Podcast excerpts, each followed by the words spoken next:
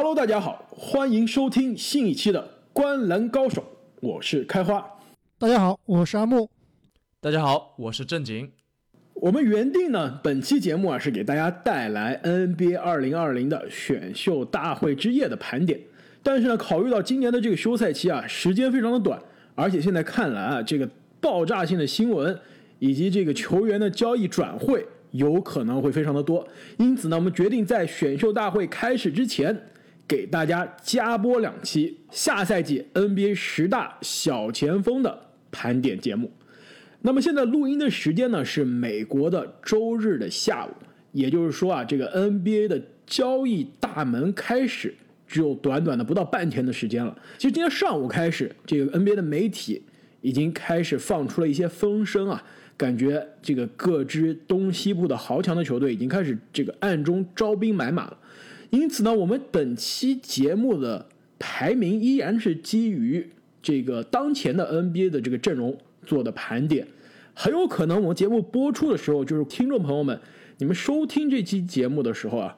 这个有些球员，这个榜单上的某几个球员有可能要换球队了，并且呢，这个有可能后面会发生的交易啊，也会改变这支榜单中很多球星所在球队的下个赛季的战绩走向。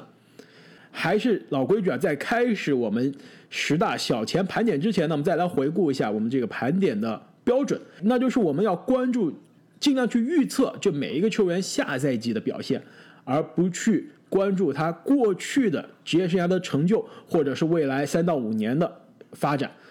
同样的，这个球员的薪金、工资拿多少，我们不考虑啊。那就比如说枸杞哥，虽然下个赛季领着超高的工资啊，但是我们不会因此。把他的排名进行折扣，但是好像看上去啊，我们三个人都非常默契啊，没有把枸杞哥放进我们十大的小前锋的排名。同样还有一点就是这个球员的位置，比如说凯尔特人队的塔图姆，其实上个赛季他既打小前锋又打大前锋，但是我们考虑到这个球队上另外一个冉冉升起的这个杰伦布朗啊，也是打小前锋的位置，而且在季后赛啊，塔图姆更多是面对对面大前的。对手，因此我们把塔图姆呢就放在了大前锋的盘点的节目中。如果今天没有听到塔图姆啊，真的不是因为我们不喜欢他。那么言归正传，让我们来看一下哪几个球员得到了我们的提名，但是最终非常遗憾的没有进入前十的小前锋的大门。排名第十五的是来自菲尼克斯太阳队的。乌布雷，那么上赛季呢？乌布雷其实悄无声息的打出了职业生涯最好的一年，场均十八点七分，六点四个篮板，较之前的几年啊，特别是在奇才的时间是有了质的飞跃。没错，乌布雷在受伤之前啊，确实发挥的非常让我们惊艳，但是他的受伤也是直接影响到我们这次对他的下赛季的排名。那其实他在太阳队队内啊，还有一个跟他位置非常相似的球员布里奇。那布里奇其实也是一个非常出色的小前锋，他们俩其实一个是布维是攻击性更强，布里奇是防守更好。下赛季布里奇到底在球队扮演什么样的位置，也直接影响到乌布雷下赛季的时间和球权。而且其实最近乌布雷也是在太阳的交易的传闻中啊，经常出现，很有可能太阳下赛季的阵容中啊就看不到乌布雷的身影了。那么排名第十四的小前锋呢，就是来自波士顿。凯尔特人队的戈登·海沃德，那么海沃德上个赛季啊，可以说是打了他大伤归来之后最好的一年，但是这个状态呢，其实依然没有回到之前的全明星的巅峰赛季的状态，但较之前一两个赛季呢，已经是有了非常高的进步了。但是我们知道他在后来气泡赛之前又受伤了。而且受伤归来的这个状态也不是很理想。其实海沃德在凯尔特人的位置啊，感觉是逐渐被弱化了。伤愈归队之后，他其实，在季后赛里面打的是一个第六人的角色，而且发挥的非常不理想。这个季后赛的几场比赛里面，场均只能拿下十点八分，三分球命中率还不到百分之三十。那其实海沃德最近也是进入了很多的这个交易留言啊，尼克斯和开拓者好像对他都非常有意义。哎，除了这两个球队呢？之外啊，我还听到另外一个消息，其实也是我们之前就已经预测过的，那就是跟步行者队的内线互换，就是可能是以海沃德换这个特纳为主体的一个交易啊，就是这个因为波士顿的这个侧翼实在人太多了，内线太差，步行者呢是恰好相反，因此也是一个互补的交易。下赛季排名第十三的小前锋就是来自于金州勇士队的安德鲁枸杞哥威金斯。哎，其实这个非常有趣啊！现在看来，我们提到的这三个从十五到十三的这个小前锋啊，都是在交易留言中经常出现的。那么你们俩对于枸杞哥下个赛季是怎么看的？我还是对枸杞哥存有一线希望的，而且在勇士这样的队内氛围里面，他还是有希望。能打出来的，与其去相信球哥啊，其实我相反更加相信枸杞哥能打出来。但是如果下个赛季在勇士还打不出来，或者是换队了之后还打不出来的话，那我可能也是要真的放弃枸杞哥了。那么下赛季排名第十二的小前锋呢，可以说是跟枸杞哥啊代表了联盟年轻小前锋的两个极端，那就是来自多伦多猛龙队的。欧记安努诺比，可以说，如果是枸杞哥是那种身体素质爆炸、这个天赋满满、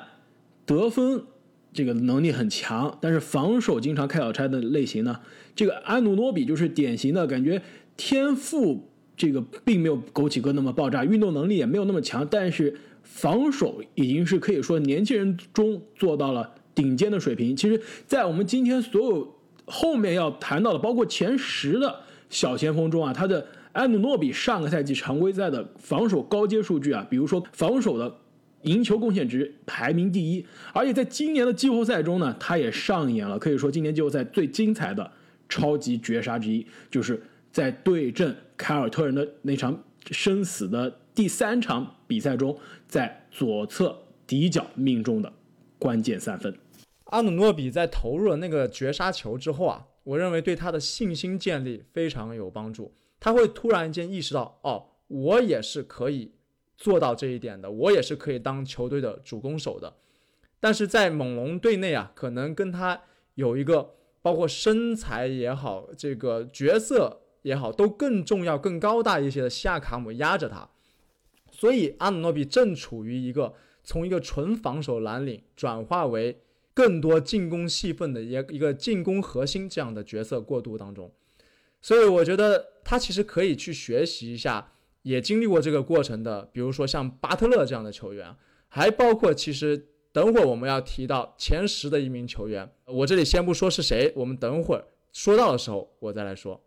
那么排名第十一的下赛季的小前锋呢，也是同样在之前的气泡赛中大放异彩。那就是在气泡的八场排位赛中，场均贡献三十一分加六个篮板的，来自印第安纳步行者队的 TJ 沃伦。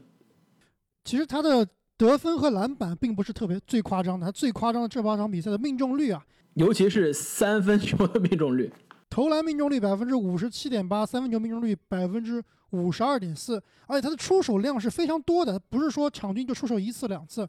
是在高出手的情况下拿下了这么高的命中率。他在气泡中的这个三分球命中率，在我看来，下赛季是不可能延续的。没有任何一个 NBA 的球员是在高出手的情况下还能超过百分之五十的三分球命中率，这是小样本才会出现的情况。但是他的这个投篮命中率啊，其实。跟他常规赛的投篮命中率还是相对比较接近的。他的常规赛的投篮命中率已经是百分之五十三点六了，在我们今天讨论的所有的十五个小前锋中，也是排名第一的。因此呢，我觉得下个赛季沃伦的发挥啊，有可能比上个赛季常规赛是有进一步的，但肯定是达不到排位赛的三十一加六的这种疯狂的数据。没错，沃伦其实一直以来都是一个进攻端的杀器。可以以比较高的命中率砍下十几二十分，那是没有问题的。我认为沃伦啊，他就是联盟的一个顶配第六人这样的角色，他不需要战术，但是自己也不怎么防守，上去就砍瓜切菜就完事儿了。那么介绍完了这些得到提名但是没有进入前十的下赛季的小前锋之后呢，那让我们来看一下哪一个球员成为了排名第十的小前锋。那就是来自犹他爵士队的博扬·博格达诺维奇。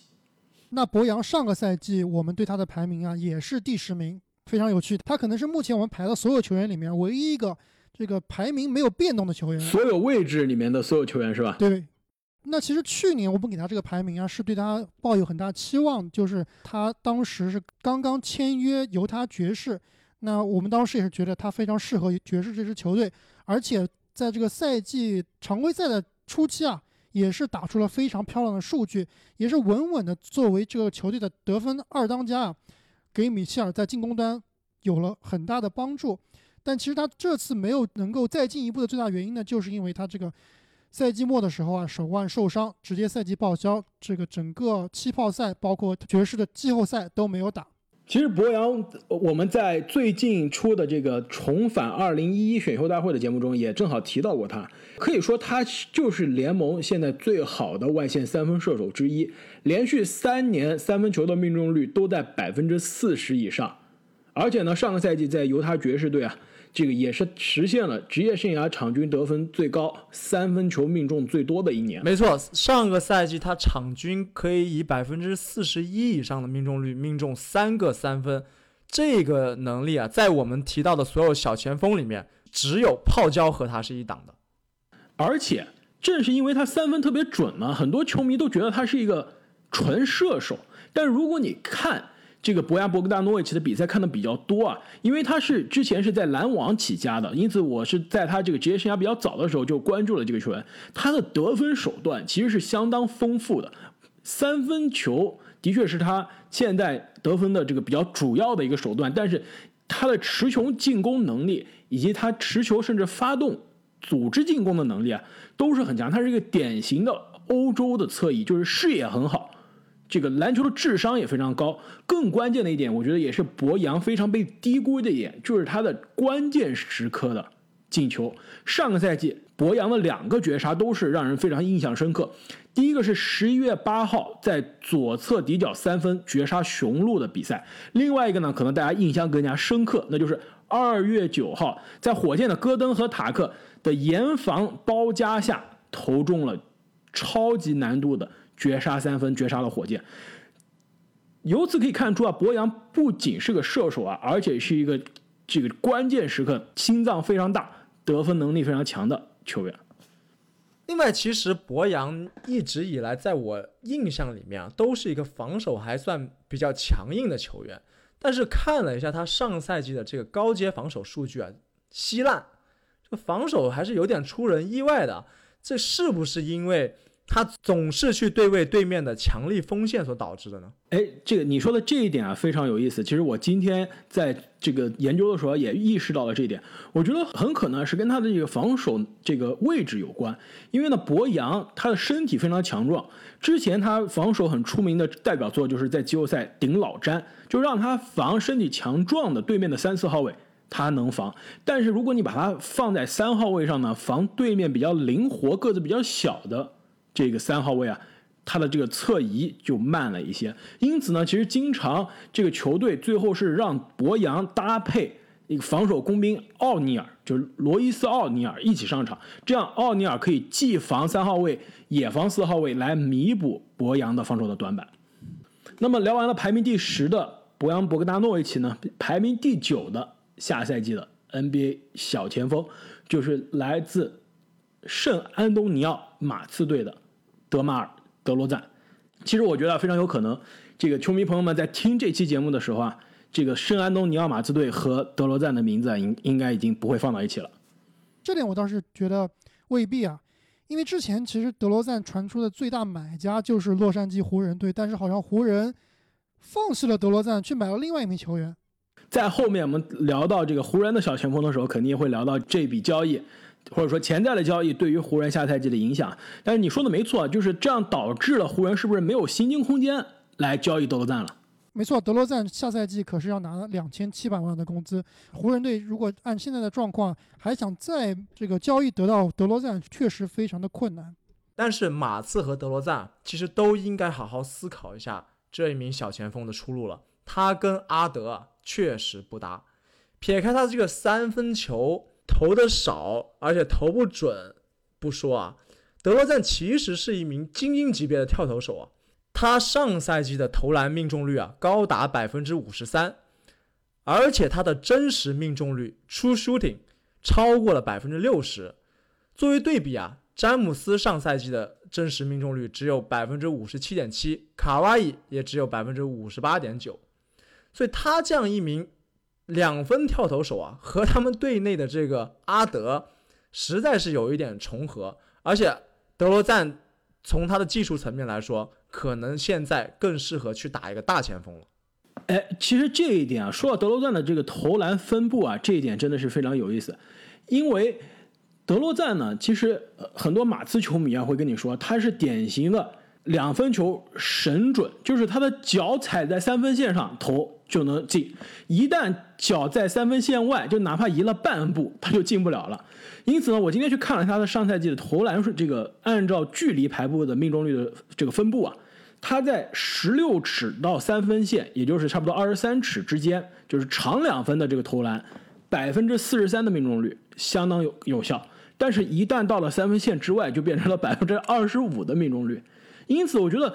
这个很难解释，用数学是很难解释的，不可能说你移两步。命中率就下跌这么多，因为基本上长两分准的人，比如说保罗，他的三分球也会很准。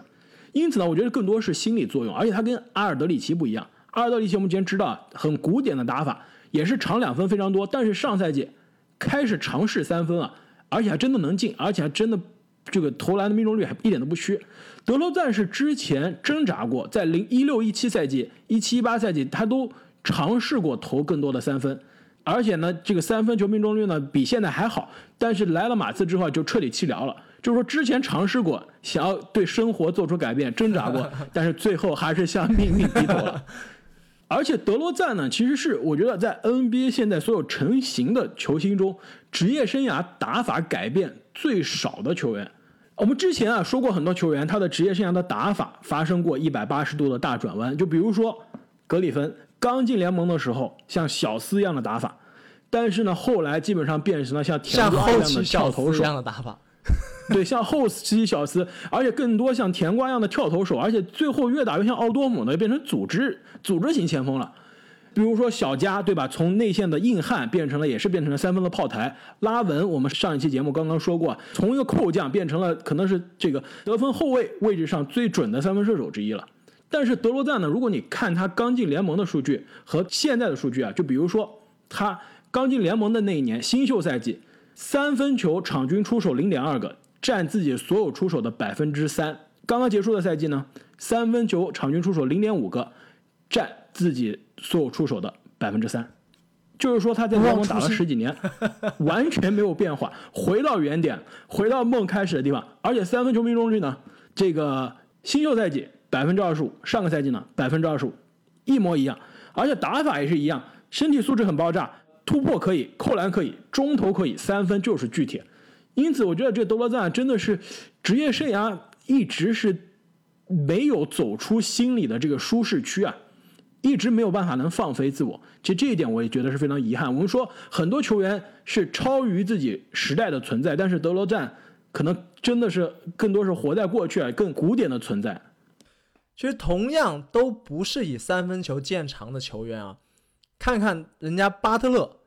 我觉得德罗赞真的要学习一下怎么去提升对比赛的影响力了。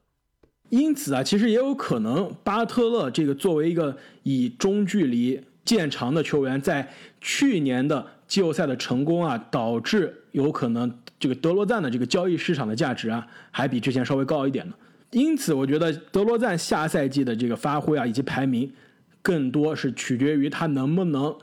进入一个更加适合自己的体系，或者是能不能在自己的打法上更进一步放飞自我，走出心理的舒适区。那聊完了排名第九的德罗赞，排名第八的这个球员呢，其实职业生涯前三年啊，经常被大家说成是像小德罗赞。就是打法非常的相似，但是自从去年开发出三分之后啊，这个职业生涯迎来了爆发的一年，那就是来自波士顿凯尔特人的杰伦布朗。那上赛季我们提到过很多这个最佳进步球员的候选人啊，有阿德巴约，有英格拉姆，其实杰伦布朗也应该在这个进步球员候选人之列。上赛季呢，他的得分从十三分一下涨到了二十点三分。季后赛啊，更是把他的出色水平发挥到了场均二十一点八分和七点五个篮板。那其实我们之前刚才聊到了海沃德在凯尔特人的作用啊，感觉是被稀释了。那其实我觉得最大的一部分原因就是这个杰伦布朗的飞快的成长，他顶替了一些这个海沃德在球队的作用。而且如果海沃德下赛季被交易走的话，我觉得杰伦布朗的这个发挥空间啊可能会更大。在刚开始的一两个赛季啊，杰伦布朗其实也是作为一名更偏防守的这样的球员，而且他经常被人吐槽啊。球商不高，打球不够聪明，但是他进步，而且投篮也不准。没错，但是像刚刚两位所说啊，他的进步真的非常快。刚刚我们聊到阿努诺比的时候，我说有一名球员值得他学习，其实就是杰伦布朗啊。哎，这一点我不同意啊，我觉得杰伦布朗其实当年在选秀位这个榜眼，对吧？这个他是二零一六的选秀大会嘛，当时第一名西蒙斯，第二名英格拉姆，第三杰伦布朗。当时其实他之所以能被选的这么高，就是因为杰伦布朗其实在进攻端已经具备了各种各样的武器，其实是一个非常全面的进攻手。但是安努诺比啊，他进入联盟的时候就是一个防守人的身份，其实他的持球攻啊到现在还没有完全的开发出来。其实我觉得安努诺比更像的是巴特勒，但是杰伦布朗其实在刚进入联盟的时候就已经是有点万众瞩目的感觉了。可能不一定是进攻手法的全面性啊。可能是从效率这个角度要向杰伦布朗学习。那杰伦布朗其实，在气泡中的这个刚刚结束季后赛啊，发挥其实也是非常的不错，可以说是一个在这个塔图姆身边啊非常好的年轻的二当家的这样一个存在。其实下个赛季他的这个嗯排名，或者说更久的他的职业生涯的这个成功啊，也是寄托于球队的这个成功。因此，你们觉得下个赛季凯尔特人的这个年轻球队在东部的这个面对的形势是怎么样的？你们有什么样的看法？其实说到凯尔特人这支队啊，对于杰伦布朗本人来说，他真的是要去适应这样一个角色，因为队内已经有了塔图姆这个绝对的核心，以及肯巴这个老大哥，他们俩其实铁定要分走很多球权的，而且斯马特他抽起风来也会扔几个。所以留给杰伦布朗的机会其实是非常有限的。我认为下个赛季对于他本人来说，肯定是要保持第一精英级别的防守，第二进一步提高自己的效率，包括这个三分还有他的罚篮啊，才能继续的成长。那对于凯尔特人这支队来说，前途非常光明。如果能解决他们内线的这个问题的话，他们会更进一步的。因此，我是真的非常看好这个。海沃德和特纳的这个互换就不知道具体凯尔特人这边是还要搭上什么样的资产，以及呢，印第安纳那边会搭上什么样的这个薪金的这个天头去匹配薪金啊？但是如果真的是能在这个凯尔特人的内线中锋这个位置上有所弥补的话，那下个赛季的这个凯尔特人在季后赛中应该是会走得更远。那接下来是排名第七的二零。二一赛季的 NBA 小前锋，那就是同样来自于东部的密尔沃基雄鹿队克里斯米德尔顿。其实之前一个赛季啊，我们是把米德尔顿放在了小前锋排名的第六名。那这个赛季呢是第七名，可以说只退步了一步啊，这个并不是那么的惨，是吧？但是我记得当时我们三个人在排米德尔顿的时候啊，是非常的纠结啊。我个人对于米德尔顿这个排名啊，其实我自己是修改了好几次的。我其实纠结的点就是，如果把它排高的话呢，他这个季后赛实在是太垃圾了。上期节目啊，我说了这个范乔丹啊，他这个上篮不靠谱，在季后赛上篮命中率只有百分之三十八，是个倒数的水平。那你们知道，其实，在上赛季的季后赛上篮最不靠谱、倒数第一、最差的人是谁吗？不会是你们肯定不会想到是米德尔顿，对吧？但是实际上，米德尔顿上赛季的十场季后赛里面。三十三次上篮出手，只命中九个，命中率百分之二十七点三。那米德尔顿过去的两个赛季呢？其实他的季后赛真的是跟常规赛比起来相差甚远。常规赛过去两个赛季，场均十九点五分，六点一个篮板，命中率可以达到百分之四十六点六。但是到季后赛呢，只能得到十八点三分，六点六个篮板，命中率只有可怜的百分之四十点七。就是米德尔顿这个季后赛着实是把他的。排名啊，往后拉了很多，而且其实这两年呢，这个雄鹿在季后赛也是非常的失望，而且都是连续两年在季后赛崩盘了。大家很多时候去吐槽的是字母哥，但是还有布莱德索，对，还也吐槽布莱德索啊。但是看一下数据呢，这个米德尔顿这两年在季后赛的这个退步啊，真的是非常的明显，尤其是效率这方面。你刚刚说的这个命中率，真的是到了季后赛一下子变成不会投篮的球员了。但是你看他常规赛的命中率。就比如说刚刚结束的这个赛季，常规赛打出的是将近百分之五十的投篮命中率，百分之四十一点五的三分球命中率，百分之九十一点六的罚球命中率，就是一个接近百分之四十五十九十的，一百八十俱乐部的水平的赛季。常规赛看来就是联盟最高的效率的那一档，但是到了季后赛就变成了平均水平以下了。感觉米德尔顿打得好的时候，特别是常规赛啊，能进联盟前十五甚至更高。一到季后赛围起来，就感觉钱全打水漂了。他现在我估计综合起来看啊，我感觉米德尔顿现在就靠着这个江湖资历，还有球队内的地位啊，压着杰伦布朗，估计也用不了多久就会被超了。而且上个赛季啊，米德尔顿这个季后赛的确我们承认打得非常的差，但是常规赛呢，其实数据在那儿，球队的战绩也在那儿，但是他最终没有进。常规赛联盟的第三阵啊，让我觉得非常的惊讶。其实这个更多呢是 NBA 的这个投票球员位置的这个划分实在不太合理了。把米德尔顿必须把他放在前场，那导致呢他跟很多前场的大神去竞争这个选票，最终没有进入最佳阵容。但是其实他的这个最佳阵容的得票呢，得了八十二票，比三阵的后卫西蒙斯的六十一票要多。比这个韦少的五十六票要多，就是说，如果把他放到后卫啊，他其实上个赛季常规赛就是一个联盟三阵的水平。但是不得不说啊，米德尔顿，我认为是当今联盟啊一个典型的认知错位型球员。第一个就是说，他的薪水和他的能力啊还是有一点错位的。就假设米德尔顿现在领着两千多万的工资，其实他是一个非常优质的资产，我们就不会吐槽他了，是血赚。第二个就是他的球技和他的定位有一些错位啊，就是他的这个打法和他技术所在的层次，我觉得是没有办法在争冠球队当二当家的。你看看我们前几年夺冠的这些球队的二当家都是谁啊？浓眉、若瑞或者是西卡，这个或者是库里或者杜兰特，最不济也是有一个欧文，对吧？那。米德尔顿显然不和这些球员在同一个级别，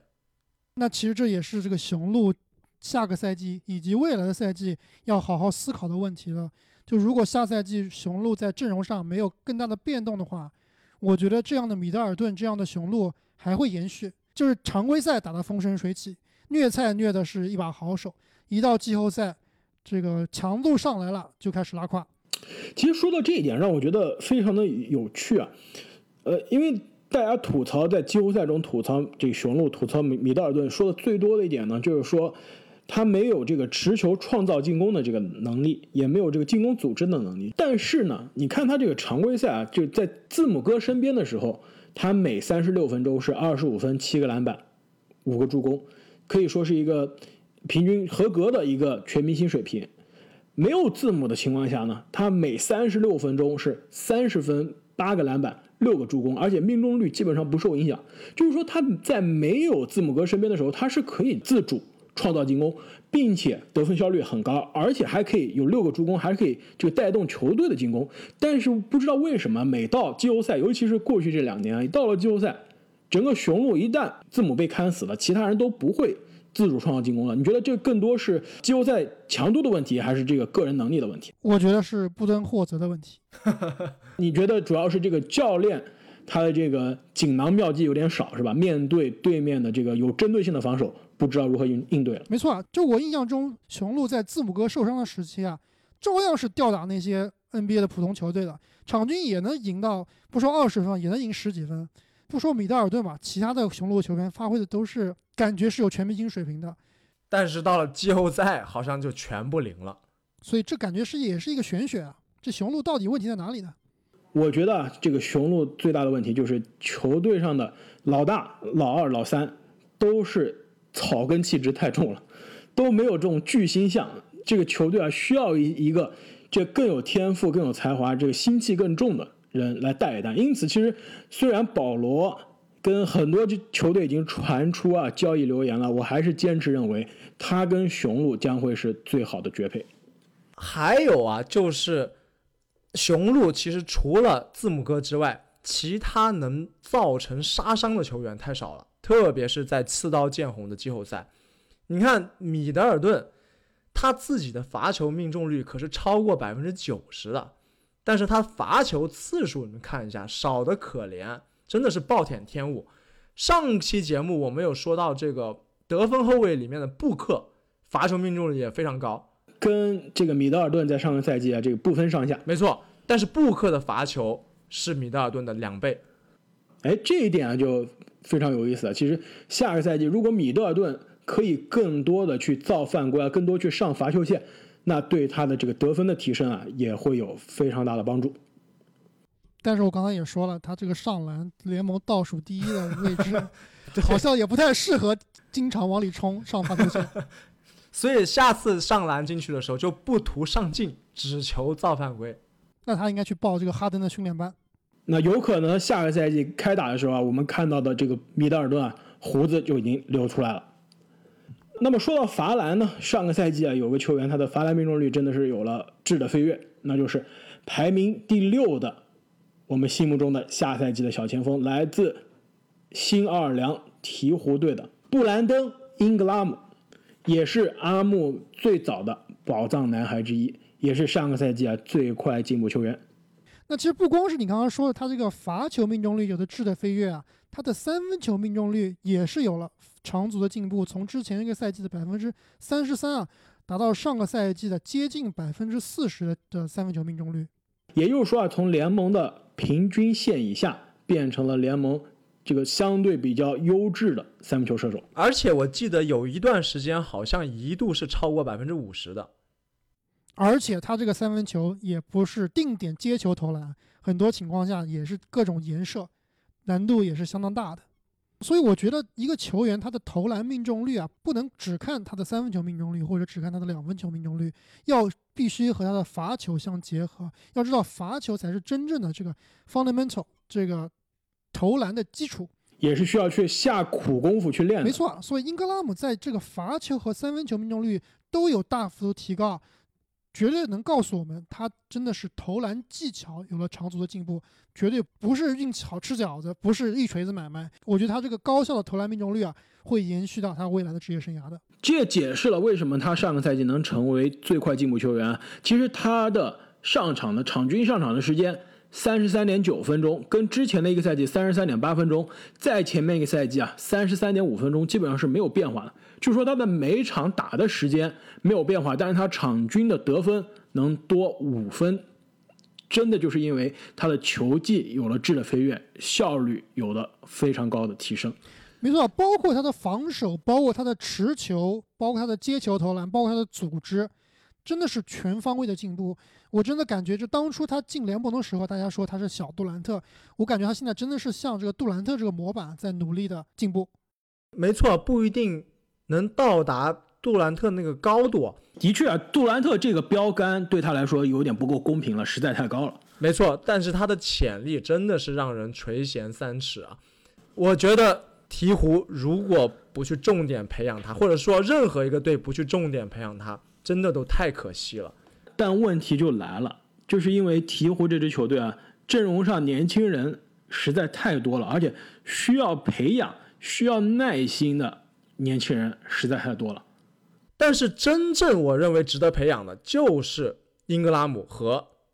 蔡恩威廉姆斯胖虎这两个人。因此，我认为啊，当务之急要交易走像霍勒迪这样的不符合年轻人时间线的老球员，同时让。英格拉姆和胖虎放开了抡，其实可以学习当年的雷霆啊。我们都说这个胖虎可能跟英格拉姆有点不兼容啊，但你想想当年这个威少跟杜兰特好像也不是那么的兼容，但是让他们放开抡几年，其实两个人都打出来了。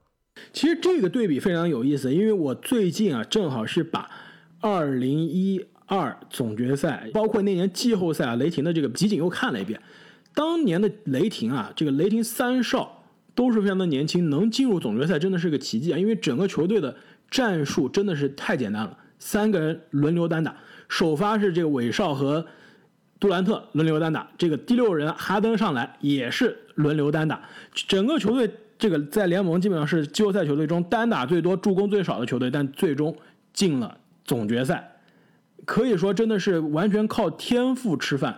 但这支鹈鹕能不能到那支三少雷霆的天赋水平啊？我觉得的确还是有点距离，而且在今天的这个 NBA，在现在的这个 NBA 的环境下，的确这样的打法有点过于简单，有点过于容易被对面的球队所针对了。但是你想想，杜兰特刚出道的时候，瘦弱的杜兰特，这个命中率低下的杜兰特，也是这么培养出来的。真的这样有潜力、有天赋的新星，我认为要给他们足够的球权和足够的时间，去打造一个巨星的胚子。而且啊，这个你刚刚提到的一点，也是我非常担心的，就是这个英格拉姆和胖虎的兼容性的问题。上个赛季呢，在胖虎不在场的情况下，英格拉姆的这个投篮命中率是百分之四十六点八，每三十六分钟可以得到二十六分。但是在胖虎和英格拉姆同时在场上的情况下，英格拉姆的每三十六分钟只能得到二十二分，但是命中率啊下降很多，只有百分之四十三的命中率。那也就是说，一般很多球员在球队另外一个球星在场同时在场的情况下，他可能得分的确是少了，因为出手机会少了，使用率少了，但是效率应该会变高了。但是这两个人同时在场的情况下，倒不是这样，反倒让英格拉姆的效率也变低了。没错啊，这一点确实是下赛季我们值得关注的一点。但是鹈鹕我们知道也是刚刚换了主教练，大范甘迪好歹也是联盟响当当的金牌教头之一啊。我觉得他调教年轻人还是有一把刷子的。这个胖虎上赛季毕竟是第一个赛季，其实我们看他的比赛还是非常依靠身体，并没有安排很多战术给他，简单粗暴，简单粗暴，就很多他的得分并不是靠战术跑出来的，而是靠要不然就是这个。球哥的空中接力，要不然就是拿着球往里冲，而且很多情况都是球进不了以后抢二次篮板，硬靠弹速和身体啊，用二次进攻打进进球。那其实下赛季胖虎的成长到底和上赛季会不会一样？这个其实空间是很大的。而且如果在霍勒迪离队之后啊，其实英格拉姆在球队的位置很有可能会在组织端给他更多的责任。其实英格拉姆也是一个非常好的传球手，就在如果是这个球哥啊。还是扶不起的阿斗的话，英格拉姆很有可能在这个进攻段会承担更多的组织责任。那这样的话，跟胖虎就会更兼容了。这一点啊，你说的非常有趣啊，因为我们知道这个大范甘迪他作为主教练的成名作呢，就是当年魔兽霍华德的那支魔术队。当时魔术队是什么样的一个结果？就是霍华德这样一个爆炸的这个也是简单粗暴打法的一个中锋，站在内线。四号位呢是特科格鲁，这一个组织型的，而且身材高大的大前锋，其实是小前锋也能打，也能打大前锋。其实，而且投篮也很好。这个位置其实英英格拉姆啊，真的下赛季可以打起来。正如阿木所说，既可以打组织，又可以得分。而且英格拉姆的这个天赋真的是可以完全碾压当时的特克格鲁。没错，当时魔术队大量的球都是由特克格鲁来支配的，而且最后。决定比赛的那些关键球啊，也是由特克格鲁来投的。那排完了六到十名的球员，其实前五的球员都是联盟啊，可能都有机会进入前十的球员，就是在所有位置中的前十。没错，就直接进入了另一个领域了。所以，如果大家想听到我们前五的下赛季的小前锋呢，千万不要忘记关注我们的下半期节目。